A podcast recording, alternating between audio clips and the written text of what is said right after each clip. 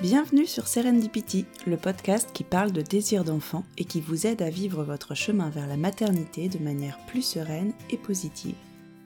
Je suis Mélanie, naturopathe spécialisée en fertilité et j'accompagne les femmes qui ont des difficultés à avoir un enfant à reprendre les rênes de leur fertilité afin d'augmenter leurs chances de concevoir.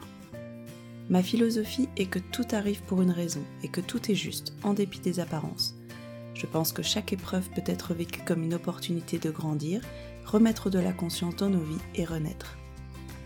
Je vous donne rendez-vous le 1er et le 15 de chaque mois pour découvrir le parcours de femmes qui ont réussi à transcender leurs difficultés à devenir mères, mais aussi des interviews de professionnels inspirants qui partagent leur approche de la fertilité et leurs méthodes pour vous accompagner sur ce chemin. Jacqueline a eu besoin de 5 ans pour avoir sa fille et elle a énormément souffert de ces années d'attente qui lui ont fait traverser une importante crise existentielle. Mais c'est aussi grâce à cette expérience qu'elle a pu approcher la fertilité et la conception sous différents angles, tant spirituellement que médicalement. Et c'est en se reconnectant à son intuition qu'elle a trouvé des réponses et qu'elle a pu enfin toucher du doigt son rêve d'avoir des enfants. Ce long chemin d'attente lui a permis d'appréhender la fertilité féminine, les différentes phases de la conception, le moindre détail technique de la PMA, mais aussi le pouvoir mental de l'humain et la spiritualité.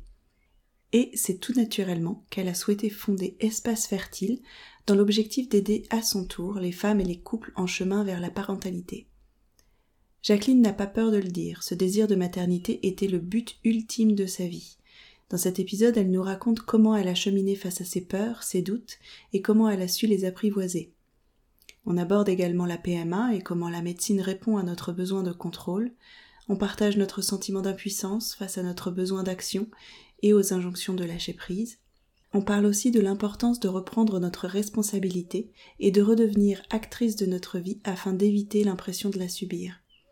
Elle nous présente enfin son accompagnement, ses formations et son livre, dans lesquels elle donne des clés pour créer un mieux-être mental, émotionnel et physique afin d'augmenter les chances de concevoir. J'aime beaucoup la vision de Jacqueline, pleine de poésie et de douceur. C'est une femme au grand cœur, animée par le merveilleux souhait d'aider les femmes à cheminer plus sereinement du désir d'enfant à l'enfant désiré. Bonjour Jacqueline, merci beaucoup d'avoir accepté mon invitation. Je suis ravie de te recevoir dans le podcast. J'espère que tu vas bien. Et pour commencer, est-ce que tu veux bien te présenter? Bonjour Mélanie. Merci à toi de m'avoir invité de parler. Et puis merci à vous de nous écouter. Alors, euh, ben moi, je suis d'abord euh, une femme qui a vécu euh, cinq ans de parcours d'infertilité, même si je, n'aime pas du tout ce mot. Mais mmh. voilà, c'est le mot qui, que, vous connaissez tous, hein, de, le désir d'enfant, l'infertilité, médicalement inexpliqué au départ, et puis expliqué plus tard par mes propres recherches que j'ai faites mmh. à travers différents pays. ouais, tu vas nous raconter ça, ouais. Ouais, maintenant j'ai deux enfants, donc j'ai Zoé et Léo qui ont euh, euh, déjà 4 ans et demi et 6 ans et demi. Je suis, euh, je suis aujourd'hui maman. Mon rêve s'est réalisé et puis ben voilà, parti, c'était parti en 2014. J'ai accouché de ma fille.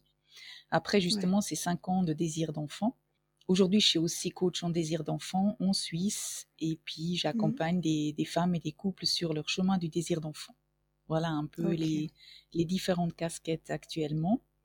Mmh, super, bah écoute, on va revenir sur, euh, sur chacune des casquettes justement et, euh, et on va reprendre du tout début et bah, comment a débuté ton désir d'enfant et, et est-ce que tu peux nous raconter un petit peu ton parcours, ces cinq ans d'attente et de recherche et de, de doute et d'attente? Aïe, aïe, aïe. Et tu veux, tu veux ça en combien de temps? Alors, il faut d'abord dire que pour moi, d'avoir des enfants était le seul et unique but de ma vie. Hein, à part mmh. trouver l'homme. Mais l'homme allait un peu euh, dans le cadre de mon, de mon plus grand rêve, c'est de devenir maman. Et quand j'ai enfin eu trouvé l'homme et on a assez rapidement décidé de fonder une famille, je me suis vraiment dit que ça allait aller très rapidement. Et c'est vrai que j'étais très vite très angoissée à l'idée que bébé ne venait pas. Déjà après un ou deux mois d'essai, j'étais déjà complètement dans l'angoisse que ça pourrait pas se produire. Et là déjà, aujourd'hui je, le sais, hein, mais c'est vraiment déjà se mettre la puce à l'oreille que quelque chose ne va pas. Parce que quand on a un tel sentiment d'urgence, c'est que ça cache autre chose. Mais bon, mmh. après ça, c'est un chemin qui a duré des années. Donc au début, bien sûr, on a essayé de concevoir naturellement avec euh, toutes les souffrances qui vont avec, avec les règles qui arrivent à euh, chaque fin de cycle. Donc cycle très régulier. Hein, j'avais aucun signe euh, qui pourrait dire que j'étais que j'avais un problème de fertilité en fait. Vraiment, j'avais un mmh. cycle 14 jours l'ovulation, 28 jours les règles, etc. Donc mmh. au bout de, de deux ans, on a ou une année et demie, je sais plus, on a, on a consulté une spécialiste de la fertilité qui m'a fait un peu les premiers tests, donc tests sanguins et euh, euh, regarder si les trompes étaient euh, perméables. Et puis elle, a vu qu'il y avait une des trompes qui n'était pas tout à fait perméable. Et déjà là, elle m'a, elle m'a dit que ça allait être très difficile pour moi d'avoir des enfants. Je n'avais, j'ai pas très bien compris comment elle arrive à ce diagnostic, arriver à ce ah diagnostic. Aujourd'hui, je sais pas comment elle est arrivée à ça parce que avoir une trompe qui fonctionne, ben, c'est déjà pas si bah mal. En plus, j'avais, euh, à l'époque, j'avais une trentaine d'années, donc 31 ou 32 ans, donc c'était pas non plus euh, euh, très vieille. Mais voilà. Et puis, cette annonce-là était un tel choc de me dire que je fonctionnais pas correctement, que je ne voulais pas accepter. Hein. J'ai vraiment résisté mmh. contre cette médecin et contre ce qu'elle me disait. Donc on a continué à essayer naturellement pendant encore un ou deux ans et puis ben, malheureusement euh, il n'y avait pas de grossesse qui s'était euh, déclarée. Donc on est passé euh, à la FIV. Là aussi il y avait eu un moment où quand on m'a proposé la FIV j'étais horrifiée.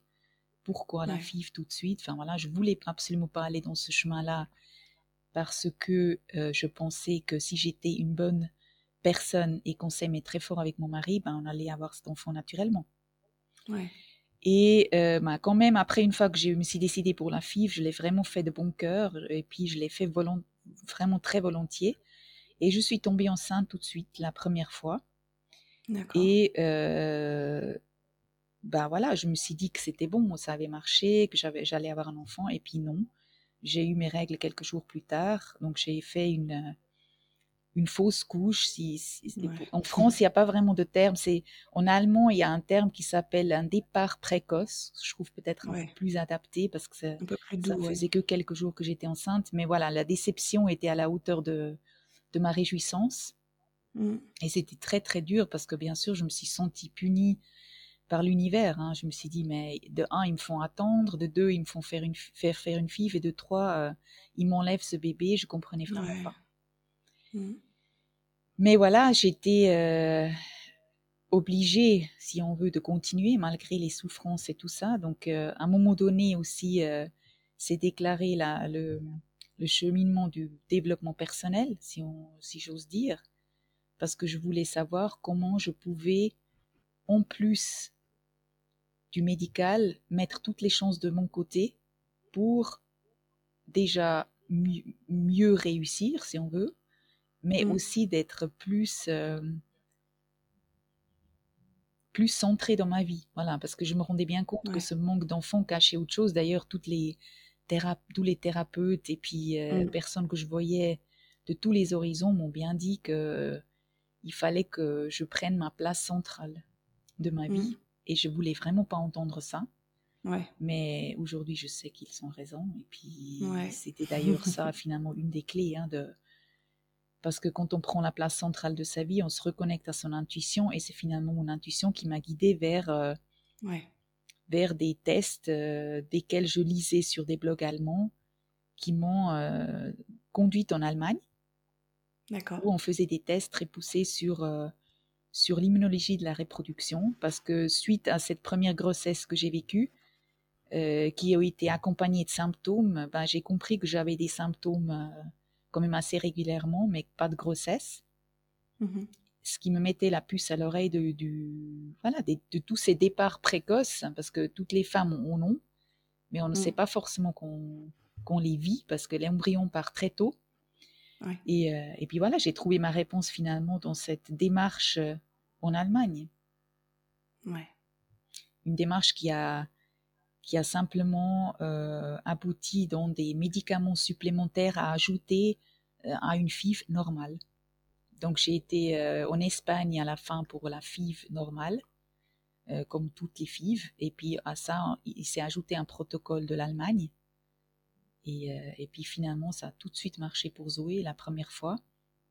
Et Léo, c'était, il est aussi de la même FIV, mais c'était le, Après, il y a eu un transfert entre deux qui n'a pas marché. Puis le deuxième transfert après Zoé a donné la naissance à Léo.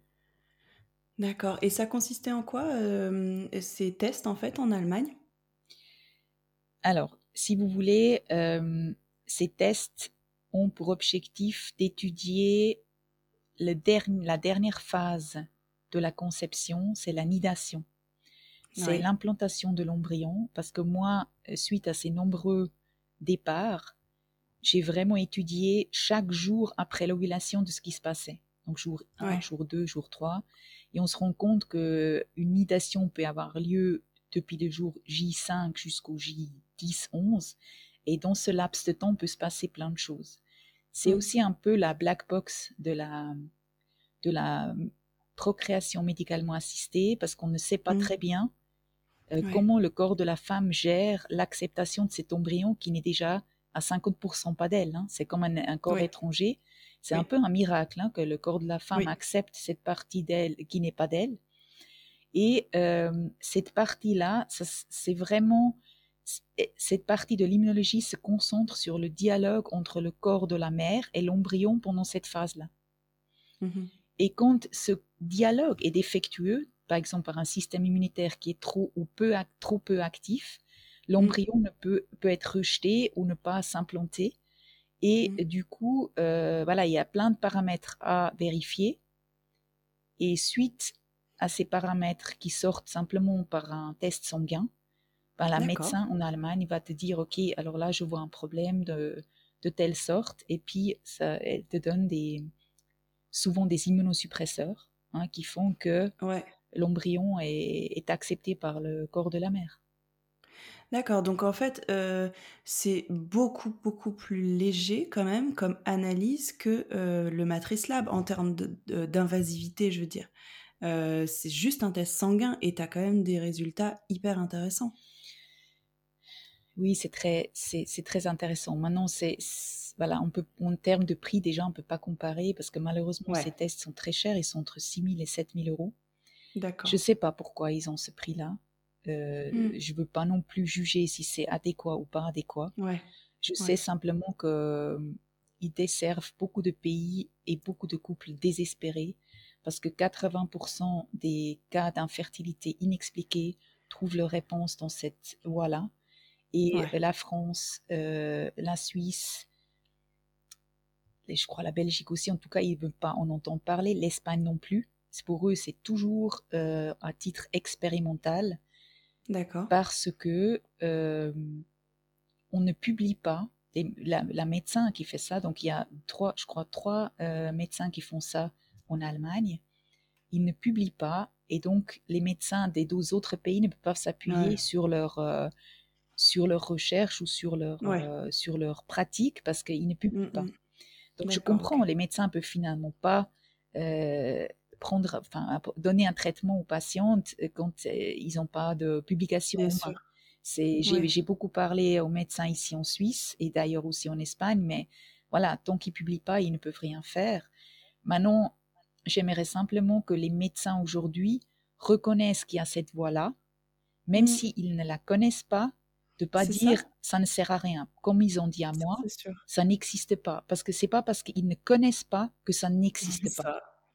Et c'est ça que j'insiste vraiment, c'est qu'ils s'ouvrent un peu leurs horizons parce que ça fait plus d'une vingtaine d'années que l'Allemagne travaille avec ça. Et je connais vraiment des milliers et des milliers de gens avec qui ça a marché. Et aujourd'hui, euh, en Espagne, je connais une ou deux cliniques qui commencent à s'y intéresser, qui commencent à prescrire les médicaments qu'il faut, parce que c'est toujours un peu les mêmes médicaments. Il n'y en a pas 30 000. Il y en a trois ou quatre qu'on peut prescrire. Euh, et puis qui, qui, ont des succès avec ça. Ouais, d'accord. Ok. Mais c'est long. Hein. Ouais, ouais, ouais, ça c'est sûr. Et, euh, et pourquoi tu as dû aller en Espagne pour faire tes fives Parce que j'avais marre des Suisses. j'avais marre des Suisses qui me disent que, que voilà, j'avais l'impression par tout ce que j'avais lu, parce que finalement c'est moi qui a expliqué à mon médecin ici Hein, toutes les choses. Donc, euh, il y a un, domaine qui est, qui a, que j'ai été clairement plus renseigné que lui, et puis il l'avouait. Hein, puis, heureusement, j'avais trouvé un médecin qui vraiment me suivait, qui était et qui m'écoutait, qui m'écoutait et qui me qui m'aidait aussi à prescrire ce que l'Allemagne m'avait prescrit. Bien sûr, c'était un médecin, c'était officiel. Hein, J'avais un rapport officiel d'un médecin. J'aurais pu me procurer les médicaments en Allemagne sans problème. Mais pour me faciliter la tâche, c'est lui après qui a pris le relais et qui les a prescrits ici en Suisse. Et ça m'a simplement aidé d'avoir moins d'embûches sur ce dernier bout de parcours grâce à lui. Mais sinon, euh, tout ce qui était... Tu, tu vois, à l'époque, on parle encore de l'époque où euh, on n'avait pas le droit d'avoir des embryons à J5. Ah oui, d'accord. Alors qu'aujourd'hui, tout le monde jure que par ça. À l'époque, non. Euh, on n'avait pas le droit. La loi de Suisse, c'était encore, il fallait avoir un embryon à J1 ou J2 maximal, sinon on ne pouvait pas le congeler, parce qu'à partir du J2, un embryon était considéré comme un être humain, donc on ne pouvait pas intervenir dans ah. cette vie-là. Donc à l'époque, j'avais aucune marge de manœuvre. Et moi, je voulais, euh, parce que finalement, la FIF, c'est un test. Est-ce que ça marche mieux avec un J2 Est-ce que ça marche mieux avec un J3 Avec un J5 on n'a pas de certitude, on ne peut pas savoir. Est-ce que c'est mieux de... Après, euh, en Espagne, il me disait non, nous on pense que c'est mieux de vous donner l'embryon à J2 ou à J3, parce que le plus vite qu'il est chez vous, le mieux c'est. Après, il y a toutes les visions et les, bah, les opinions, mais mm. personne n'a une certitude. Aucun médecin peut dire avec certitude ce qui est bon pour l'embryon mm. qu'il a entre les mains et que pour le corps de la femme qu'il a en face. C'est chaque fois individuellement différent. Et on peut essayer, on peut tenter, mais on n'a pas de certitude. Mm. Ok. Un peu d'humilité, euh, des fois, serait pas mal aussi. Ça, c'est sûr. surtout, surtout que cette médecine, il y a quand même quelques médecins qui reconnaissent qu'il y a beaucoup, beaucoup, beaucoup de progrès encore à faire dans cette médecine, puisque, euh, comme on dit, il y a 20-25% de chances que ça réussisse. C'est l'une des médecines qui a le taux de réussite le plus bas au final, la PMA. Donc il y a une marge de progrès, de progression énorme au final. Donc c'est vrai que je suis d'accord avec toi que certains médecins manquent un peu d'humilité sur le fait que pour le moment, ils n'ont pas de réponse et que je pense aussi que la, procréation, c'est quelque chose d'extrêmement complexe et euh, qu'on ne maîtrisera sans doute pas euh, totalement, euh, qu'on ne maîtrisera peut-être jamais totalement en fait. Et après, c'est peut-être pas plus mal aussi qu'on ne le maîtrise pas totalement pour laisser un peu la place à la vie et au, j'allais dire au miracle, mais j'aime pas ce mot-là, j'aime pas dire que... Mais tu as tout à fait raison. N'oublions jamais que la création d'une vie, c'est sacré. C'est ça. Et que euh, la médecine répond aujourd'hui à notre euh, envie maladive de contrôler. C'est ça. moi, je m'inclus là-dedans. Je suis une maladive, du, une maladive du contrôle. Et c'est d'ailleurs ça qui fait que le désir d'enfant non abouti nous déclenche une crise de vie. C'est parce qu'on se trouve face à ce non-contrôle et on sent que là, on ne peut pas aller plus loin. Et je crois que cette humilité et cette, euh, finalement, c'est qu'un miroir de la vie en général, parce qu'on se rend compte qu'on ne contrôlera jamais rien vraiment, que c'est qu'une illusion. Mm. Euh, et, voilà, ça c'est un des, c'est un des éléments déclencheurs qui nous montre que non, euh, on peut tenter de nous entourer de plus de sécurité possible, mais la le dernier bout restera toujours un mystère de la vie. C'est ça. Et l'enfant est un de ces mystères aussi. Tu vois, Maintenant que quand je suis face à mes clientes qui ont des, grosses anxiétés par rapport au fait de tomber enceinte, ces anxiétés-là, elles continuent après. Parce que cette anxiété, c'est simplement lié à cette, euh, à cette réalité du non-contrôle et on se rend compte après mmh. que ça continue. On aura toujours peur du non-contrôle. Bien sûr, parce que la, la grossesse et la maternité, la parentalité, c'est beaucoup de lâcher prise aussi. Donc en fait, de toute façon, ça continue toute ta vie. Oui, c'est un lâcher prise, mais tu sais, c'est fort, ça va. C'est en lien avec la vie et la mort. C'est directement en lien avec la peur de disparaître, la peur de ne mmh. pas exister, la peur de, mmh, voilà, de, de, de, perdre une partie de soi quelque part s'il arrive quelque chose à l'enfant. Vu mmh. que l'enfant est, doit un peu combler quelque chose en nous, hein, euh, c'est aussi le danger que si il arrive quelque chose à cet enfant-là, qu'on se perd complètement. D'ailleurs, ce recentrage que, je sais pas toi, mais ce recentrage que moi je fais avec les clientes avant mmh. l'enfant, il est hyper bénéfique parce que mmh, je le vois maintenant à travers mes coachings euh, ou, de, enfin, les guidances de vie au féminin que je donne à des femmes mmh. qui viennent d'autres horizons.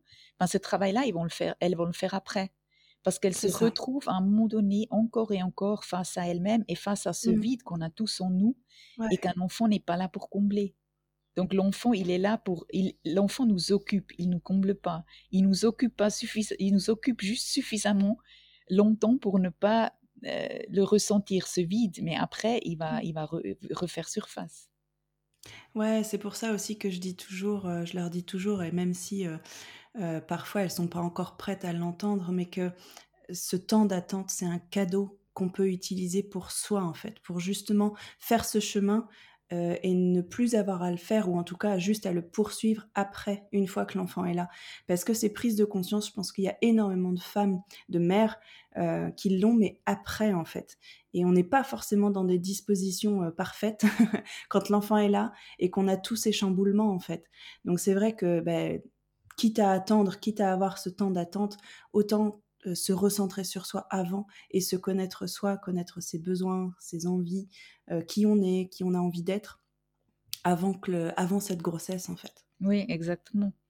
Et euh, mais je sais pas toi, mais moi je me rappelle de cette, ce sentiment d'impuissance qui me, enfin, qui me coupait le souffle de, de, de ne pas savoir où, mmh. Où agir et où lâcher. Enfin, ah c'est un truc, c'est hyper compliqué à gérer parce qu'en même temps, on nous demande d'agir, de prendre des mmh. décisions, de dire oui ou non à la PMA. En même temps, bah, maintenant, en plus, il y a 10 ans, il n'y a rien qui existait, mais maintenant, ah mmh. on, voilà, moi, je parle sur, sur Insta, il y a d'autres personnes qui parlent sur Insta, on, nous dit tous de lâcher prise, d'accepter, de ne pas penser ou de penser, enfin, on ne sait plus d'où mmh. donner de la tête. Et, et moi, quand on tous cette démarche, finalement, d'action, parce qu'il y, a, une phase d'action, il y a une phase d'accueil, hein, on a dit, hein, il y a une partie qu'on ne contrôle pas, mais c'est ça qui me passionnait finalement, en fin de compte, c'est de, comment, comment moi-même je peux agir sur mon bien-être, sur moi, sur, mmh. sur, sur ce que je vis, sur ce que je ressens, sur ce que je suis, pour favoriser finalement non seulement l'arrivée de l'enfant, mais aussi pour favoriser mon, mon bien-être dans, ma vie en général, pour mmh. que ça redevienne plus une question de vie ou de mort d'avoir un enfant, parce que c'est ce que je, chez moi c'était clairement ça, c'était une question de vie ou de mort d'avoir d'enfant ou pas d'enfant. Ouais, je pense que c'est réapprendre en fait, c'est de, de comprendre ce sur quoi on a la main en fait. C'est-à-dire qu'on peut avoir une part de contrôle, il y a des choses sur, laquelle, sur lesquelles on a la main, et il y a d'autres choses qu'il faut vraiment accepter comme on ne peut pas contrôler ces choses-là en fait. Comme tu disais tout à l'heure, il y a toute une partie du processus qu'on ne peut pas contrôler. Le quand, on ne peut pas le contrôler. Le comment, même si on a des choix à faire, on n'a aucune garantie que ça fonctionne. Donc il y a des choses sur lesquelles il faut lâcher. Et c'est sur ça en fait qu'il faut apprendre à lâcher prise dans le sens accepter en fait, je pense. Euh, mais il y a plein d'autres choses en fait qu'on peut contrôler, mais je pense, comme tu dis, que le plus important, c'est de contrôler des choses qui nous concernent, c'est-à-dire notre bien-être avant tout, et euh, déplacer le curseur, pas essayer de ne plus euh, mettre ce curseur uniquement sur ce projet d'enfant, sur ce désir d'enfant qui prend tellement de place en fait dans notre vie, et juste se remettre un petit peu au centre de nos priorités. Voilà, mais c'est bien que tu me lances là-dessus, parce qu'en fait, j'ai envie de j'ai plutôt envie de, de, parler de la responsabilité que nous avons dans ce processus et dans la vie en général. Et je crois que si on se rend compte qu'on a une certaine responsabilité, si on est prête à accepter qu'on a cette responsabilité-là, on redevient actrice de nos vies, on redevient actrice de, de voilà de plein de choses et puis ça nous ça nous évite un tout petit peu le sentiment de toujours subir. Et c'est pour ça que c'est hyper intéressant, je crois que de de toujours revenir à soi, ça veut dire de ne pas se concentrer toutes ses forces sur faire venir bébé ou de mettre toutes ses forces dans la PMA, mais de toujours se dire en fait mes forces à moi, elles vont dans moi face à la PMA, c'est les forces, elles vont dans moi face à ce bébé qui vient pas. Donc la question n'est plus euh, pourquoi bébé ne vient pas, mais pourquoi je me sens comme je me sens face à ce bébé qui vient pas. Et dans cette démarche-là, c'est hyper riche parce qu'on découvre plein de choses en nous qui nous donnent des indicateurs sur d'autres éléments dans la vie. Mmh. Et on a vraiment une nécessité de revenir à nous parce que c'est que comme ça qu'on récupère des parties de nous. Et quand tu parles de lâcher prise, c'est un mot très où, tout le monde mmh. euh, saute au plafond. On ne supporte plus. en fait, lâcher prise, c'est accepter. Accepter veut dire prendre une situation. Enfin voilà, on se rend compte que les situations dans nos vies, c'est que des situations. C'est ça. Elles les, sont neutres. les situations, elles sont neutres. Hein, y a, y a, c'est ni bien ni mal, c'est neutre. Mmh. Euh, nous, face à cette situation, nous filtrons cette situation. Et c'est notre euh, unique traduction de ces situations sont nos émotions. Notre problème, c'est que nous filtrons ces émotions de nouveau. On dit, ben voilà, la tristesse c'est bien, la tristesse c'est mal, euh, la peur c'est bien, la peur c'est mal, et on juge tout en bien ou en mal. Et du coup, mmh. tout ce qui nous estimons mal, nous le rejetons. Mmh. Mais ça veut dire que nous rejetons 50% de nous. C'est ça. Donc, on ne peut pas vivre avec. Et puis, on a toutes ces personnes, voilà, on a des, des Mélanie, des Jacqueline partout dans, notre vie qu'on doit récupérer. Et je crois que la vie, elle nous montre simplement des situations où on a l'occasion de se récupérer, où on a l'occasion de justement s'accepter tel qu'on est. Oui, j'ai mmh. peur. Oui, je suis triste. Oui, ça m'effraie. Oui, je contrôle pas. Et dès qu'on récupère ça dans le, dans le mode je m'accepte tel que je suis, ben, c'est là où mmh. on arrive finalement au lâcher prise. Et le lâcher prise, après, ça, c'est quelque chose qui, on a vraiment lâché prise quand ça nous, ça sort de notre conscience, quand on n'a même plus conscience qu'on pense à quelque chose ou qu'on pense pas à quelque chose. Ouais, moi je dis souvent, en fait, j'essaie vraiment, euh, moi je ne le dis plus et j'essaye de, de, transmettre ça aux autres aussi, en disant pour moi il n'y a pas d'émotions négatives, il y a des émotions agréables et des émotions désagréables. Mais en fait, j'aime pas ce tampon négatif, comme tu dis. Parce que, euh, ouais, c'est un jugement. Et comme tu dis, en fait, tu, tu rejettes une part de toi. Et c'est aussi accepter ces parts d'ombre, si on peut dire, mais juste accepter tel que nous sommes et accueillir chacune de nos émotions sans les juger. C'est pas, euh, c'est pas une faiblesse en fait de pleurer, c'est pas une faiblesse de demander de l'aide, c'est pas une faiblesse de mal vivre en fait euh, ce parcours, d'avoir de la jalousie. Euh, c'est pas mal en fait, ça fait partie de nous et c'est s'accepter tel que nous sommes et tel que nous ressentons les choses en fait. Exactement. Pour moi, un des moments clés dans mon parcours, c'était quand j'ai participé à une conférence euh, euh, d'Estelle Métro de Mille et une fécondités, qui, a mmh dit à, son, euh, son public, voilà, elle nous a montré toutes les émotions qui sont présentes pendant le désir d'enfant. Et de nouveau, on parle d'il y a 12 ans ou 10 ans. C'est pas la même chose qu'aujourd'hui. Et que quelqu'un me dise, Jacqueline, ce que tu ressens est normal. Et tu as le droit de le ressentir. Mais je suis mmh. sortie de là, mais j'étais libérée. Simplement que quelqu'un m'a dit, tu as le droit. Mmh. Parce qu'on culpabilise tellement. Vu que tout le monde nous dit, ah, c'est parce que tu penses trop. Ah, parce que mmh. c'est trop focalisé. ah, parce que ça vient pas, parce que si. Voilà, il faut, il faut que tu fasses si. Tout le monde a des bons conseils. Et finalement, on se rend compte que les personnes ne savent pas de quoi ils parlent. Et mmh. cette culpabilité, de nouveau, on parle du rejet de soi. La culpabilité, elle est créée parce que je fais quelque chose de faux. Je me rendais bien compte que je pensais tout le temps jusqu'à la fin, j'y pensais tout le temps, évidemment. Mmh, hein, je ne peux pas dire que j'ai lâché à un moment donné. Non, j'y pensais tout le temps. Simplement, à la fin, je me suis permise de penser. Mmh, et je me suis permise d'être mal aussi et avoir peur. après le transfert, je me suis permise d'avoir peur. C'était la seule chose que j'ai changée. De mmh. dire, oui, Jacqueline, tu as le droit. Tu as le droit mmh. d'avoir peur et tu as le droit d'y penser. Et c'est là où on descend le stress du corps. Hein. C'est ça finalement le but de, nos accompagnements, Mélanie, c'est de, de, détendre les corps. C'est ça. C'est ça parce qu'en plus, il y a quand même, comme tu dis, les accompagnements autour de la fertilité et tous les produits, les compléments, etc. Ça a quand même explosé ces dernières années. Donc, il y a du positif dans tout ça parce qu'il y a de plus en plus de solutions et chacun peut trouver plus facilement en fait ce qui peut lui correspondre. mais il y a un peu voilà de tout, il y a un peu de tout. Et il y a beaucoup d'injonctions à la positivité. Et c'est vrai qu'on me dit souvent, mais là moi je stresse, j'ai peur. Est-ce que ça va ça va faire que mon, mon bébé va pas s'accrocher quoi? Et ça me fait tellement mal au cœur en fait d'entendre ça.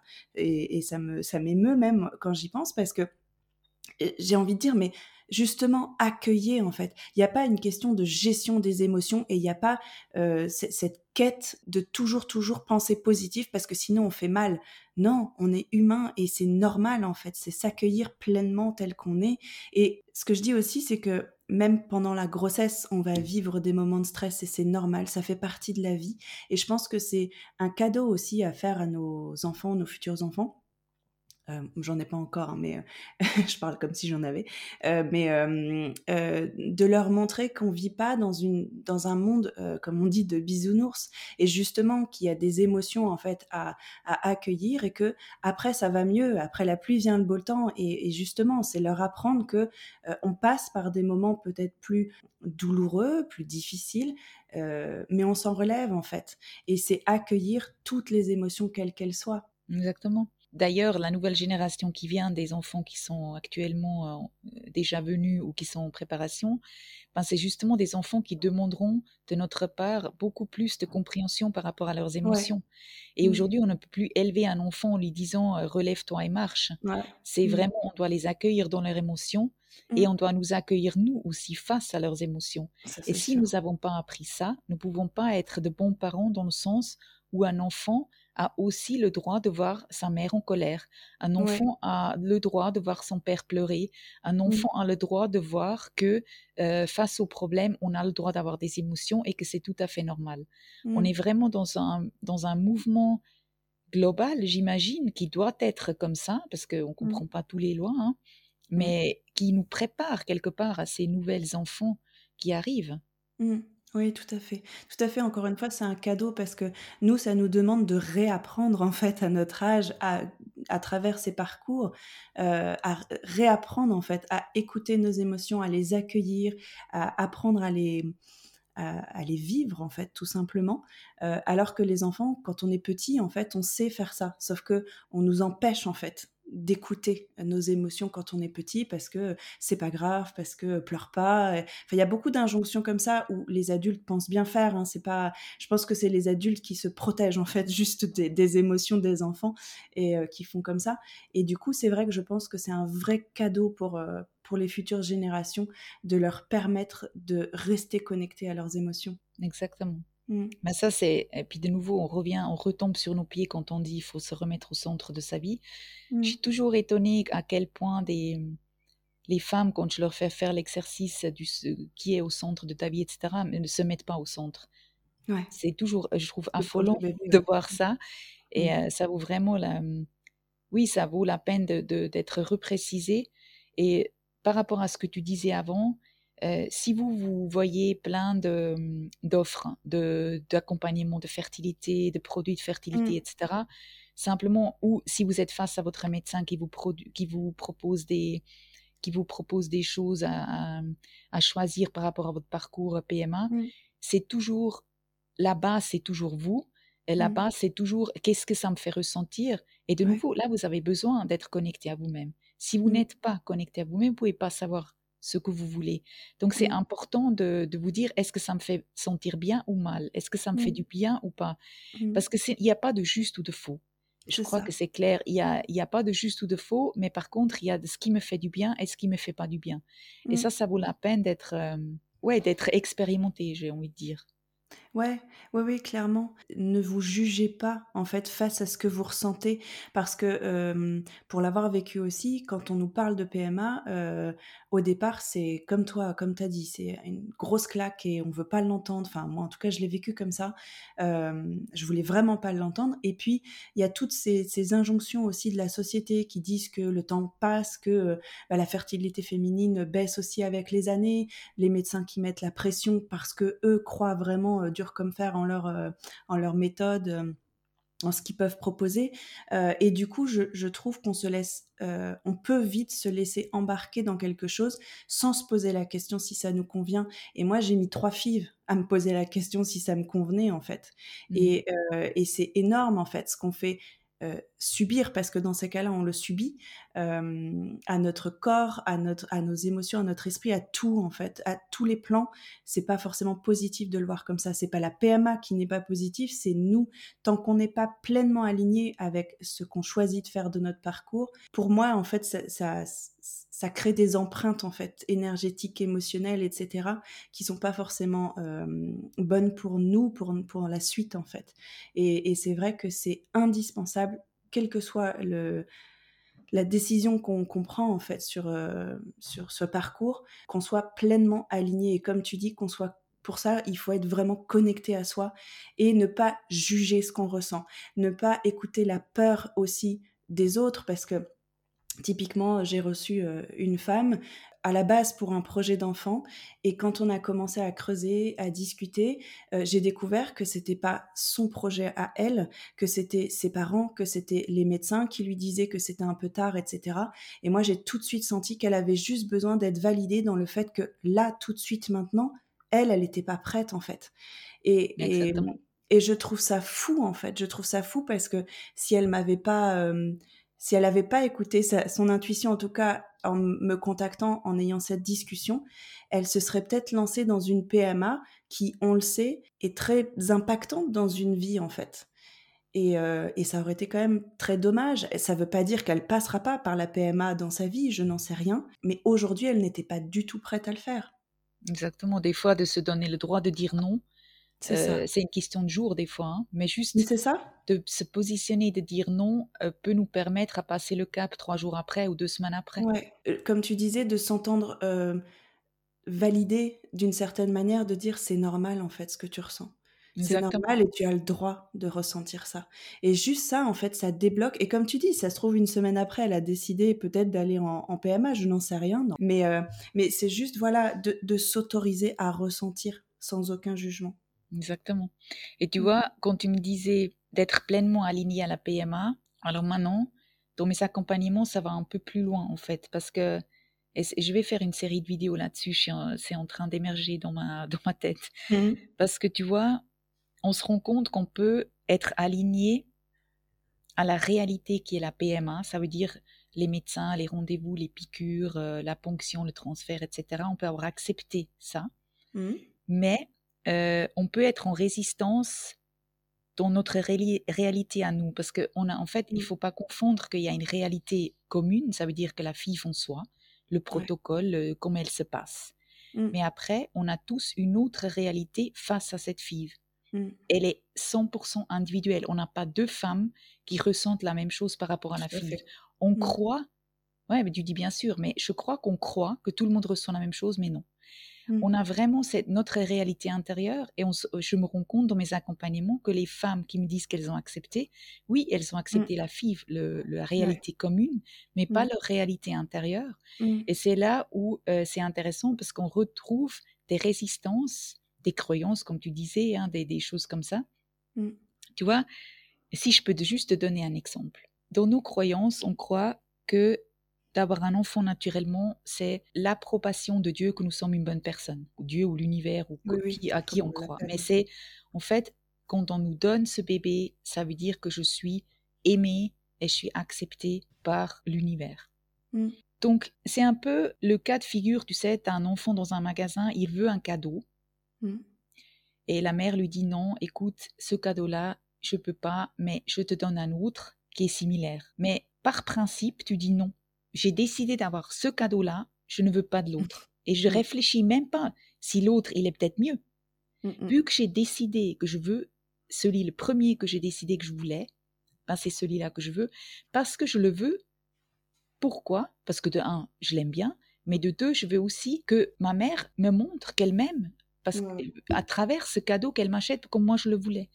Et je me rends compte qu'il y a, ça c'est un type de problématique qu'on a des femmes en train de bouter l'univers. Ça veut dire qu'elles ne vont pas accepter de faire un, un enfant par fif parce que c'est pas ce qu'elles voulaient à la base. Et elles sont en train de bouder l'univers en disant Moi, j'ai décidé que je le voulais de cette manière-là. Je vais en tout cas pas accepter la PMA. Parce que si j'accepte la PMA, ça veut dire que j'accepte le cadeau que je ne voulais pas. Et surtout, j'accepte ne pas être une, bonne personne. Hmm vu qu'elles ont la croyance d'être une mauvaise personne, que Dieu les juge mauvaises parce qu'elles doivent faire appel à la PMA, c'est leur croyance qu'elles doivent accepter. Mmh. Leur fausse croyance, tu vois ce que je veux dire? Oui, ouais, tout à fait. Donc on fait vraiment une boucle sur soi-même.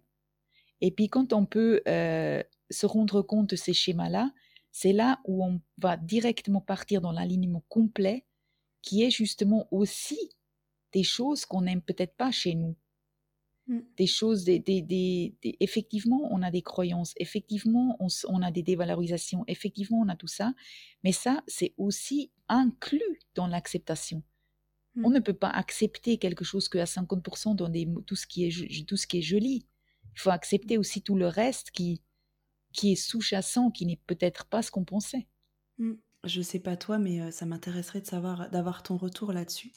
mais toi et moi, on parle de, de blocages inconscients, de, choses qui se passent dans notre inconscient et qu'on ne maîtrise pas. Et on peut avoir face à nous parfois des femmes qui se sentent culpabilisées en fait quand on dit ça, de dire qu'il y a, il y a des choses qui se hein. passent dans l'inconscient, c'est ça. Bah quelle approche en fait tu as de ça? Des femmes qui te disent mais là vous êtes en train de dire que je suis coupable en fait, que c'est de ma faute. Oui, justement. Alors j'enlève tout de suite le mot blocage parce que je n'aime pas du tout. C'est quoi un blocage? Il faut déjà parler de ce que c'est. Un blocage, c'est une résistance contre quelque chose qui existe en nous. Mmh. Donc déjà, ça existe. Que tu veux le voir ou que tu veux pas le voir, ça existe. Mmh. Aujourd'hui, je t'offre la chance de le voir. Mmh. Est-ce que tu et c'est ta responsabilité de vouloir le voir ou de pas le voir? Et de nouveau, je parle du mot responsabilité. Et je sais qu'il y a certaines femmes qui ne viennent pas me voir parce qu'elles savent très bien mmh. que je vais pas, je vais les mettre face à leurs responsabilités. Parce que ce n'est pas parce qu'on ne voit pas que ça n'existe pas. Mmh. Donc non, c'est pas. Et puis c'est de nouveau, c'est pas parce que je travaille sur moi que j'aurai mon enfant. Et puis d'ailleurs, tu t'es d'accord, on ne peut pas savoir si la fille va marcher parce qu'on a levé euh, une croyance inconsciente ou parce que voilà, c'était juste le bon moment pour elle. Bien sûr. Là aussi, nous, on a certainement assez d'humilité pour se dire, OK, on a pu aider cette personne sur son chemin, mais on ne sait pas exactement sur quelle roue il fallait tourner pour que finalement ça marche, parce qu'il y a toujours plusieurs choses à la fin. Tout à fait. Mais ce que nous, on expérimente, c'est ce qu'on a parlé avant qu'on a commencé à enregistrer, c'est que quand on met les mots sur cette croyance inconsciente, il mmh. y a comme un silence dans la pièce ou dans la ou dans dans ce moment, il y a comme une grâce, il y a on a des frissons, on a mmh. on sent qu'il y a quelque chose qui s'est envolé. Et finalement, ça s'envole pas parce qu'on veut que bébé arrive, ça s'envole parce qu'on veut avoir une autre vie. C'est parce qu'on veut plus profiter. Le but, c'est aussi après de profiter de la maternité. C'est pas d'avoir les deux traits sur le test et de se dire, waouh, je continue de souffrir alors que j'ai mon enfant. Non, le but, c'est de se dire, OK, je saisis l'occasion, je saisis ma responsabilité et je vais aller voir des choses que j'ai au fond de moi, parce qu'on en a tous, mm. que j'ai envie. Et de nouveau, je parle de récupérer des pièces de nous, des choses de nous qu'on a peut-être oubliées, qu'on a laissées quelque part. Mais quand on trouve après cette croyance inconsciente, le but, c'est même pas forcément de la changer. Parce que quand simplement on lui montre notre présence, Mmh. et qu'on se met à aimer le fait qu'on se dévalorise, qu'on se met à aimer le fait qu'on se juge trop, qu'on est trop mmh. dur avec nous, que même qu'on se met à aimer qu'on n'arrive pas à accepter nos émotions. Tu vois ce que je veux dire? C'est ça finalement lâcher, c'est pas mmh. essayer de changer, c'est d'essayer d'aimer ces choses-là que je fais apparemment faux. Oui, je fais faux et puis quoi? Oui, j'y pense trop et puis quoi? Oui, j'ai un sentiment d'urgence et puis quoi? Mais si j'accepte que j'ai ça, bah, j'ai déjà récupéré une partie et je suis plus en résistance. Ouais. Tout à fait. Et justement, en fait, est-ce que toi, dans ton cheminement, tu disais que c'était devenu vraiment quelque chose d'obsessionnel, ça avait pris vraiment toute la place dans ta vie. Est-ce que c'est avec ton recul d'aujourd'hui que tu arrives à tenir ce discours ou est-ce que malgré tout, avant d'avoir tes enfants, tu avais réussi à prendre un petit peu de recul et à, déplacer le curseur, comme je dis, sur ce désir obsessionnel en fait d'enfant? Alors, le recul que j'ai aujourd'hui, non, je, suis toujours en train de le construire, tout, tout de regarder derrière euh, justement la situation, de, de, de, découvrir l'humain dans son fonctionnement face à la vie. Ça, c'est quelque chose que je suis en pleine dent, mais que maintenant. Hein. Ça, ça, n'existait pas avant. Avant, j'étais vraiment concentrée sur moi, sur l'enfant que je voulais. Et moi, ce qui m'impressionnait, c'est que j'avais l'impression d'être dans une verrière et je voyais à travers la vitre la vie d'après. Je les voyais, mes enfants. Je les sentais. Je me mmh. voyais être mère. Mais je mmh. ne pouvais pas y aller. Et j'étais foutue, vraiment coincée dans cette foutue verrière pendant des années et je ne pouvais pas y aller. Et ma motivation première, il faut être clair, c'est que je voulais réussir. Hein. Il n'y a pas à enjoliver. Mais après, j'étais consciente que je ne pouvais pas être à ce point saisie d'un sentiment d'arrêter d'exister si l'enfant venait pas. Ouais. Ça, c'est pas possible. Je veux dire, si j'ai la moindre once d'amour pour moi-même, c'est que ça ne peut pas. Ça ne peut pas. D'ailleurs, même si vous êtes maman et vous avez déjà un enfant, si vous avez l'impression que si cet enfant n'est pas avec vous, vous n'existez pas, il y a vraiment quelque chose à faire pour vous. Ça veut dire mmh. que vous avez besoin de vous, de, de, vous récupérer quelque part. Et je crois que j'ai simplement senti que je devais, pour survivre, c'était une question de survie à la fin de... J'avais quand même envie de, vivre ma vie et d'aimer ma vie, tu vois. Et, et j'ai dû, en reculant, me concentrer sur moi-même. Je ne voulais pas, mais mmh. j'ai dû me le faire. Mais quand même, il faut... Et c'est ça aussi, hein, quand nous, aujourd'hui, on parle... Euh, je pense qu'il y a plein de filles qui se disent ouais c'est un discours théorique et ésotérique qui me sort pas de ma souffrance mmh. mais ce qui est très concret dans la souffrance c'est que vous la sentez dans votre corps tous les jours et ça. si vous vous aimez mais vraiment un tout petit peu vous vous dites non mais ça peut pas il faut que je, je me sente mieux parce que je m'aime quand même suffisamment pour vouloir bien vivre ma vie et pas accrocher toute ma destinée à un élément parce que si mmh. cet élément vient ou vient pas, ça veut dire que moi j'existe ou j'existe pas. Et finalement, c'est ça qu'on travaille, c'est de, se dire, OK, mais comment je peux, par des petites choses dans le quotidien, diminuer ma souffrance et diminuer le, cette impression que je vais mourir. C'est le concret. Parce que c'est toujours ça le jonglage hein, entre nous, notre vision qu'on a qui est très, euh, qui est avec beaucoup de recul. On va très très loin, nous. Mais des fois, il faut faire attention de pouvoir apporter aux clientes des choses concrètes avec qui elles peuvent euh, aujourd'hui encore commencer à se sentir mieux. Mmh, c'est ça, se souvenir du chemin. on n'était pas, on n'était pas là il y a quelques années. Et par contre, alors ça, c'est vrai que c'est pas du tout ésotérique, du tout, du tout. S'occuper de soi, c'est la base de, de tout. Oui, de toute façon. Mmh. Et ça commence par chaque jour se demander qu'est-ce que moi j'ai envie, qu'est-ce qui me ferait du bien. Quand on se juge, on se dit mais est-ce que je suis pas un peu trop dur avec moi? Mais peut-être aussi mettre en doute cette voix qu'on a à l'intérieur de nous et de mmh. nous dire, mais quand on n'est pas bien, au lieu de nous dire, ah, mais de nouveau, euh, t'as pas écouté ce qu'elle disait Jacqueline, euh, il faut que tu vas mieux, il faut que tu te battes. Non, quand on va pas bien, ben, on se donne de l'amour, on se fait du bien, on se regarde un film, on prend du chocolat, on se fait un bain, mais on va pas se donner un coup de pied au cul. On est tellement habitué à, nous, Non, mais c'est vrai. souvent, je dis, euh, on est notre pire bourreau parce que c'est du auto-harcèlement permanent et c'est dans notre tête. Donc, en fait, c'est d'une violence vraiment extrême, au final, ce qu'on se fait à nous-mêmes.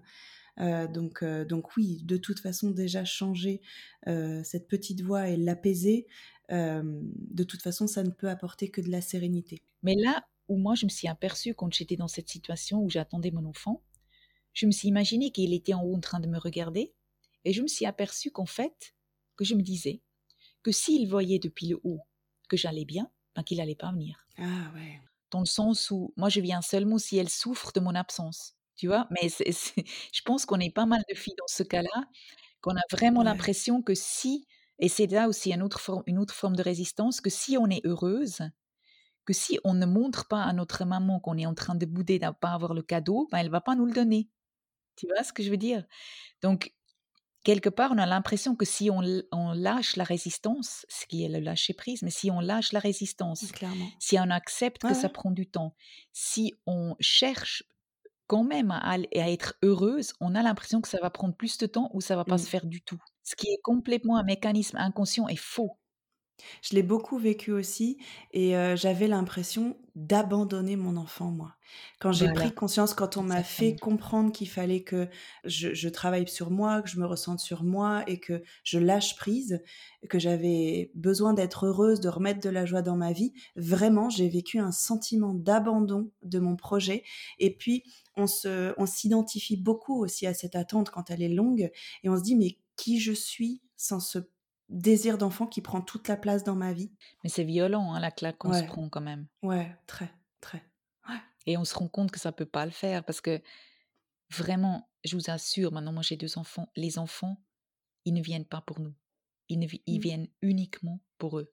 Bien sûr. Il n'y a rien de plus égoïste qu'un enfant. Ouais, tu dis bien sûr, mais tu sais que ils viennent vraiment pas pour nous. Ils ont rien à foutre de nous. Mmh. Ils viennent pour vivre leur vie. Mmh. Nous, on est là pour les accompagner et leur donner une certaine stabilité, sécurité. Mais mmh. ils viennent pas pour nous. Jamais. Mais c'est d'autant plus important, je pense, de le comprendre avant, parce que je pense que la claque est moins dure aussi après, parce que comme tu disais, on en attend tellement, en fait, de, cette maternité, de cette aventure. je pense que oui, ça, ne peut être que violent aussi de se rendre compte que bah non, comme tu dis, ils viennent pour eux, et que je pense que notre mission de parents, c'est de les guider sur leur chemin. Et comme tu dis, tant qu'on est encore dans cette quête de combler quelque chose chez nous, il y a un déséquilibre en fait qui se crée. Et à partir du moment où on a compris qu'on avait quelque chose à combler chez nous, c'est aussi là où on revient sur le sujet de la responsabilité. On est les seuls responsables et euh, en capacité de combler en fait ce manque. Oui, et puis tu sais, moi je pense aussi que on ne peut pas guider quelqu'un sur son chemin si nous-mêmes on est perdu. C'est ça. Alors on a le droit d'être perdu. Hein. Je dis pas qu'on n'a pas le Bien droit, sûr. mais c'est pas l'enfant qui c'est pas l'enfant qui vient nous sortir de là. Mmh. Et moi je l'ai vu avec Zoé quand elle est née, mais c'était terrible comme j'étais perdue. Et puis là aussi de nouveau parce que cet être il naît et puis on contrôle rien du tout, du tout, du tout, du tout. Mmh. Et quand on aime le contrôle, et je l'aime toujours, hein, je ne me suis pas, je me suis pas débarrassée du sujet, hein, ne vous inquiétez pas. je le retrouve dans chacune de mes séances que, que je me dis, ah, comment, comment ça va se passer, etc. Mais ouais. je suis toujours dans l'apprentissage de lâcher le contrôle. Toujours. Que ça m'a accompagné toute ma vie. Ouais, on l'a, je pense qu'on l'a tous un peu, de toute façon, le besoin de contrôle. Euh, c'est inhérent à notre, à notre vie d'être humain, je pense, oui. à différentes échelles, mais, euh, mais ça fait partie de, de tous. Et euh, est-ce que tu as des choses à ajouter sur ça? Oui, peut-être que voilà, moi je vois aujourd'hui ma relation que j'ai avec mes enfants et j'ai vraiment l'impression que je sais les laisser libres et que j'attends rien d'eux, vraiment rien, et puis que, que, je peux les accompagner euh, et qu'ils peuvent être libres et que moi je peux aussi être libre de mon côté dans ma réalisation à moi, parce que c'est mon droit aussi hein, de, de, continuer à être mmh. une femme et une personne et pas seulement une maman. Mais tu vois, quand on est dans cette souffrance, je pense toujours aux filles qui nous écoutent, ben, eux, euh, elles, elles, elles, disent, ouais, ok, euh, je veux bien être une bonne maman et laisser libre mon enfant, mais là, maintenant, je souffre, j'ai mal, euh, qu'est-ce que je fais? Le problème, c'est que c'est pour ça qu'on veut au plus vite cet enfant, parce qu'on se dit le plus vite qu'il vient, c'est tout à fait normal, hein, c'est une conclusion tout à fait rapide qu'on fait. Voilà, comment je peux. ma souffrance vient du fait que mon bébé vient pas, c'est ce qu'on mmh. croit en tout cas. Et alors la seule solution, c'est qu'il vient. Voilà. Donc mmh. la, conclusion, elle n'est pas si simple que ça. C'est pour ça que des personnes comme nous sont utiles, parce que quand on comprend pourquoi on souffre autant face à ce bébé qui vient pas, ben, ça peut vraiment nous aider à guérir, ça peut nous aider à, aller mieux et puis à, redevenir actrice du processus. Hein, parce qu'on est tellement en train de subir cette souffrance qu'on ne mmh. sait plus où donner de la tête et d'ailleurs on ne sait plus comment se sortir de cette spirale. Et c'est pour ça des, des personnes comme nous sont importantes et j'espère vraiment que l'accompagnement va devenir euh, un réflexe, même pour les filles avant la PMA, parce que c'est aussi bien de, de, préparer le terrain avant qu'on se lance dans le désir mmh. d'enfant, de mmh. prendre un peu sa vie, euh, de faire un tour d'horizon de sa vie, tout, tout, ce qui touche à notre vie, puis de se dire, OK, euh, où est-ce que je me sens bien, bien, pas bien, qu'est-ce que je peux faire, etc. Donc cette souffrance, elle peut seulement véritablement s'arrêter, elle va s'atténuer avec le temps que vous vous accordez. Tout à fait, je suis tout à fait d'accord. Par rapport à ton activité, justement, euh, comment ça fonctionne? Est-ce que tu reçois des couples, euh, plus de femmes ou uniquement des femmes, euh, uniquement des, des, personnes qui sont en PMA ou est-ce qu'il y a des gens qui peuvent venir avant? Alors, je pense déjà qu'on attire tous des personnes à qui on peut être utile. C'est ça le plus mmh. important. Hein. Donc, on, va chacune ou chacun qui se lance dans un, dans un projet de thérapeute ou de coaching va attirer des personnes qui, qui correspondent à, l'aide qu'on peut proposer. Mmh. Donc, moi, j'attire principalement des clientes en PMA et d'endovocytes parce que je pense que c'est là-dedans où je suis, euh, je, suis une plus, plus grande aide parce que je n'ai pas euh, conçu naturellement ou je n'ai pas vu le miracle se produire. Si on a conçu naturellement et si on a vu le miracle se produire, comme c'est le cas de, de, la de la femme qui m'a formée, elle, elle attire plus de personnes qui sont dans la, plus dans la conception consciente, peut-être euh, avant la PMA, qui aimeraient d'une voie naturelle avoir cet enfant. Alors moi, j'ai l'impression que je ne suis pas vraiment utile dans ce domaine-là parce que j'ai la peine à y croire vu que je ne l'ai pas expérimenté. et euh, dans ce cadre-là, j'ai des personnes, donc en PMA, dont site j'ai des couples, bien sûr, qui viennent aussi, mais là, c'est plus pour un coaching PMA plus terre à terre, de dire, OK, euh, on va reprendre tout ce qu'on fait dans la PMA, on va reprendre toutes les possibilités que vous avez à disposition, et on, peut, on va un peu voir euh, où se situe votre envie d'aller, qu'est-ce que vous avez encore envie de faire ou pas faire. Et là, l'homme est toujours très reconnaissant parce que il, voilà, il a pas seulement l'avis du médecin, mais aussi un avis extérieur qui reprend, qui est simplement, qui reprend un peu tout ce qui se fait. Et après, j'ai tout le côté émotionnel et euh, spirituel avec les annales akashiques maintenant, où je travaille plus spécifiquement sur la femme et euh, son bien-être à elle. Ouais. Est-ce que tu peux nous expliquer justement en quoi ça consiste, euh, les annales akashiques? Simplement, quand je me suis lancée en tant que coach en désir d'enfant, déjà le mot coach, voilà, il est ce qu'il est, c'est le terme officiel de ce que j'ai appris. Euh, mais c'est plus un accompagnement. J'ai remarqué que je pouvais ressentir ce qu'a besoin la personne avant même qu'elle vienne à la séance. Ouais. Donc, j'ai même préparé les séances à l'avance. Mm. Donc, après, suite à ça, j'ai pris des cours avec, privés avec une médium qui m'a qui a qui m'a pas aidé à travailler sur les personnes décédées, mais qui m'a simplement aidé à travailler sur l'intuition, mmh. tu vois, sur des numéros de téléphone, sur des photos, sur des enveloppes fermées, etc. Comme ça, j'ai pu euh, travailler mon outil qui est devenu mon outil principal, c'est de me connecter aux personnes avant qu'elles viennent pour mmh. déjà un petit peu voir justement où se trouve son, où se trouve son inconscient par rapport aux problèmes posés. Et suite à ça, je me sentais un peu seule parce que c'est vrai que c'est un chemin un peu exclusivement autodidacte. Mmh. ou quand j'ai entendu parler des annales akashiques en juin passé, ça m'a vraiment été une révélation. Je me suis dit, mais c'est là-dedans où je vais trouver, si tu veux, un peu d'aide pour me sentir moins seule, parce que c'est mmh.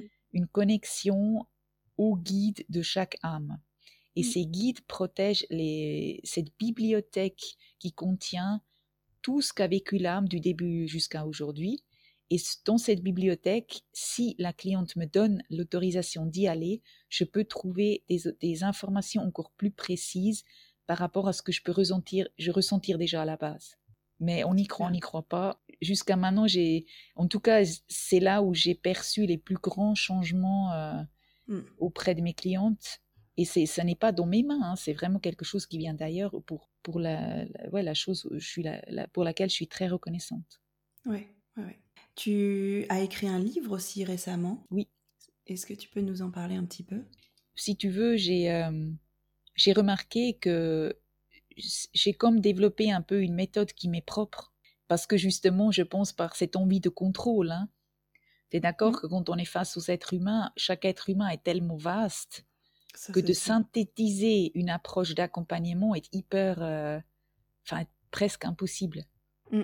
Mais par rapport à moi, ce que j'ai vécu, par rapport à comment ce que j'ai pu percevoir dans mes accompagnements, j'ai essayé ouais, de créer comme une méthode qu'on mmh. peut euh, concrètement appliquer dans son quotidien pour justement arriver à un mieux-être du corps, des émotions et euh, de son âme aussi de son mmh. mental également. Hein, c'est très important, les pensées aussi. Donc, vraiment, cette, euh, cette, cette conscience que tout est lié, que les mmh. pensées sont liées aux émotions, que les émotions sont liées au corps et à l'âme. Ouais. Et du coup, ça ne s'adresse pas qu'aux personnes en PMA finalement? Non, c'est un, un, livre euh, qui parle du désir d'enfant, en attendant que bébé arrive. Donc n'importe où vous vous situez, vous pouvez, euh, si, vous, si vous ressentez une souffrance, hein, parce que ça ne doit pas forcement être une souffrance d'être en attente.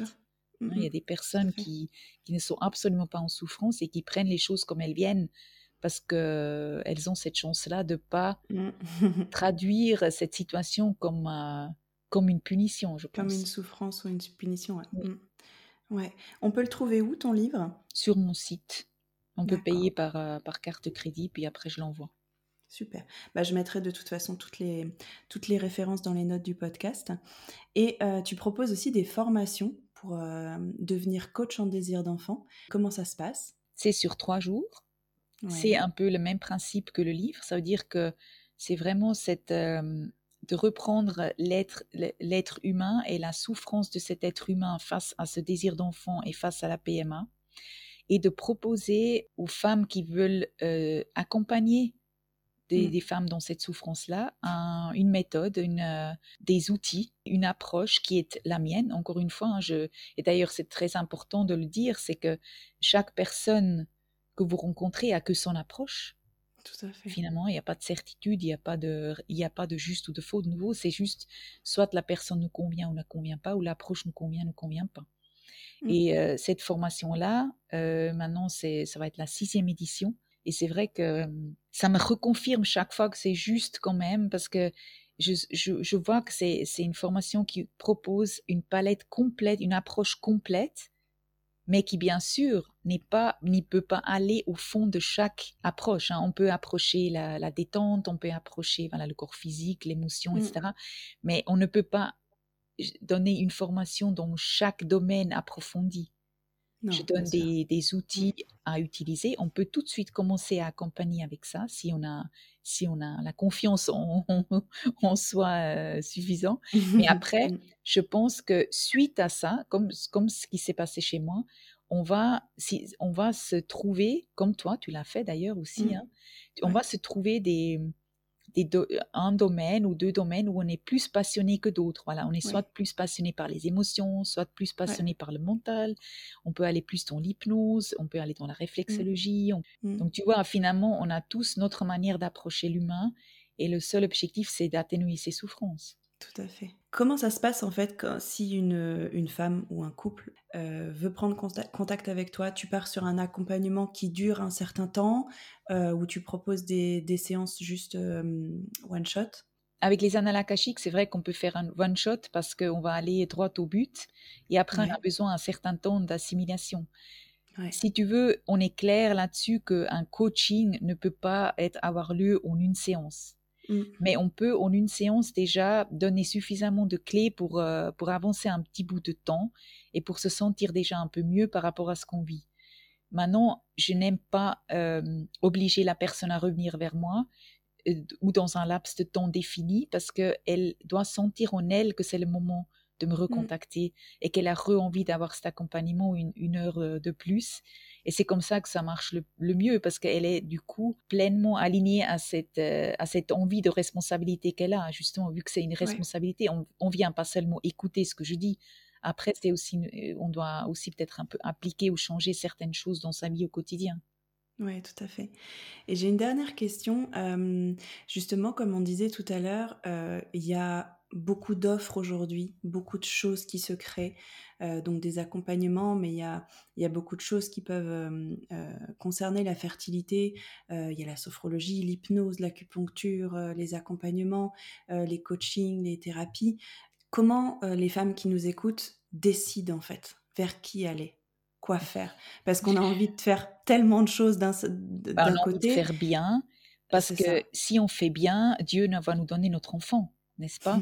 Si on fait faux, ben il vient pas. Mm. et on revient sur le sujet de se connaître soi-même et de connaître ses envies. Chaque personne doit savoir ce qui est ce qui la fait sentir bien. Ça, c'est votre seul indicateur. Est-ce que ça mm. vous fait vous sentir bien ou mal? Comment Qu'est-ce que vous aimez? Moi, je crois que moi, j'ai toujours fonctionné comme ça, que j'entends parler d'une personne, ou je la vois sur Instagram, ou je la, ou je, je, je la vois dans n'importe quel autre contexte, je sens que je dois aller vers cette personne, j'y vais. Et en tout cas, moi, j'ai toujours un premier contact téléphonique avec chaque cliente ou future cliente, mm. même parce qu'elle doit sentir si je suis la bonne personne pour elle. Si elle sent que je le suis, ben tant mieux. Mais si pendant le téléphone, elle se rend compte que non, elle le sent pas, mais c'est pas grave. On ne prend pas de rendez-vous parce que moi, tu vois, je veux, je veux pas obliger euh, qui, quoi, quiconque à, à venir en séance, non. Et on est complètement libre et puis on doit décider euh, si ça nous dit ou si ça nous dit pas. C'est tout. Ouais. Oui, oui, parce qu'on entend aussi, euh, euh, mais comment je sais que ce sera la bonne personne? Mais pour moi, il n'y a pas une bonne personne, c'est encore une fois se connecter à soi. Et il y a encore cette notion de responsabilité que quand vous venez nous voir, en tout cas en tant que thérapeute, accompagnant, coach, etc., on va vous aider, on va vous donner des clés, on va essayer de mettre le doigt sur des choses à libérer. Mais en fait, la personne qui fait le travail, c'est vous. Et il faut vraiment prendre conscience que du coup, vous êtes aussi maître de votre parcours. Personne n'a la solution miracle, en fait. Et, c'est aussi ça qui nous, qui nous frustre hein, dans ce genre de parcours et dans, beaucoup de choses dans la vie au final. Mais il n'y a pas de recette miracle. Et en plus, chacune aura son parcours et sa recette au final. Je pense moi, je dis, suivez votre cœur pour savoir si vous êtes appelé exactement comme toi. Moi, je sais maintenant, je suis tellement connectée à moi que je sais qu'il faut que je contacte cette personne. Je l'ai vu, il y a quelque chose qui se passe. C'est pas, c'est pas forcément que ses mots, c'est pas euh, son, physique, c'est, une énergie en fait. C'est un mmh. appel du cœur où je sais que cette personne va m'apprendre quelque chose, quel, quel qu'il soit en fait je ne sais pas d'avance, je me dis pas que cette personne va m'apporter enfin la solution pour avoir mon bébé, mais je sais, je sais qu'en fait là, ça, répond à une étape dans mon chemin. Exactement. Et mm. quand tu me dis, mais comment je sais que je fais, je fais bien de contacter cette personne, j'entends tout de suite la peur qui me dit, mais comment je fais pour avoir au plus vite ce que je désire? Ça, toujours. Et mm. ok, mais il faut pas oublier une chose, et c'est vraiment important, je trouve, de le préciser c'est qu'il n'y a pas de chemin direct de A à B. Pour moi, il a fallu des centaines, euh, je donne toujours l'image de puzzle. Il y a parfois cette image de la famille, elle se construit pour certaines personnes avec une seule pièce. Pour d'autres, il y en a dix. Pour d'autres, il y en a cent. Mais si vous vous mettez pas une pièce avec une pièce avec une pièce, si vous voulez tout de suite avoir la toute grande pièce, ça ira pas. Il faut mmh. faire confiance que si vous mettez une pièce, ça va vous donner l'indication de la pièce prochaine et ainsi de suite, jusqu'à ce que vous avez terminé l'image. Je n'aurais jamais pu imaginer toutes les pièces que j'aurais besoin pour avoir mes enfants. Mmh. Et c'est pas comment je peux y aller au plus vite, c'est qu'est-ce que maintenant, dans mon moment présent, je sens de faire. Pas, mmh. vous imaginez, ça doit être la bonne décision, la mauvaise. Il n'y en a pas de bonne ou mauvaise décision. Il y a la décision qui est juste pour vous aujourd'hui. C'est la même chose face au médecin. Parce que vous allez peut-être prendre une décision qui va vous donner une réponse pour la prochaine décision et ainsi de suite. Une décision, une rencontre va vous donner euh, l'indication pour la prochaine rencontre et ainsi de suite. Vraiment, voyez la vie comme des petites pièces de puzzle qui se rassemblent et pas comme une grosse pièce que vous, soit je prends la mauvaise ou la, fausse, la bonne décision ou la mauvaise décision. C'est pas ça, mm. c'est que c'est une chose qui donne une chose qui donne une chose. Et à la fin, vous avez une magnifique image. J'adore. Merci beaucoup pour euh, cette magnifique euh, métaphore, j'adore. Et ça va faire une, une, belle conclusion. Merci infiniment pour tous ces partages. Euh, merci Mélanie, c'était un C'était un super moment et j'ai adoré partager tout ça avec toi. Et je pense que ça plantera des, des jolies petites graines bah, chez celles qui vont nous écouter. Et j'espère qu'on aura le plaisir de, voilà, de refaire quelque chose ensemble. C'est, je trouve toujours hyper intéressant de se lier entre nous parce qu'on est tout plein de petites étoiles de lumière pour les gens qui, mhm. vivent dans le noir et puis chacune a, a, son rôle à jouer. Ouais, tout à fait. Merci beaucoup, Jacqueline. Merci à toi. Merci de nous avoir écoutés. J'espère que cet épisode vous a plu et si c'est le cas, n'hésitez pas à le partager sur Instagram en taguant le compte Serendipity le podcast. Si vous souhaitez vous aussi témoigner, vous pouvez m'écrire sur mon site www.mélanie-esnar.com ou via mon compte Insta, je serai ravie d'échanger avec vous.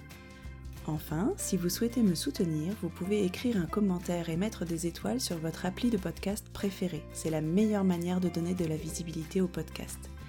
Prenez bien soin de vous et on se retrouve dans 15 jours.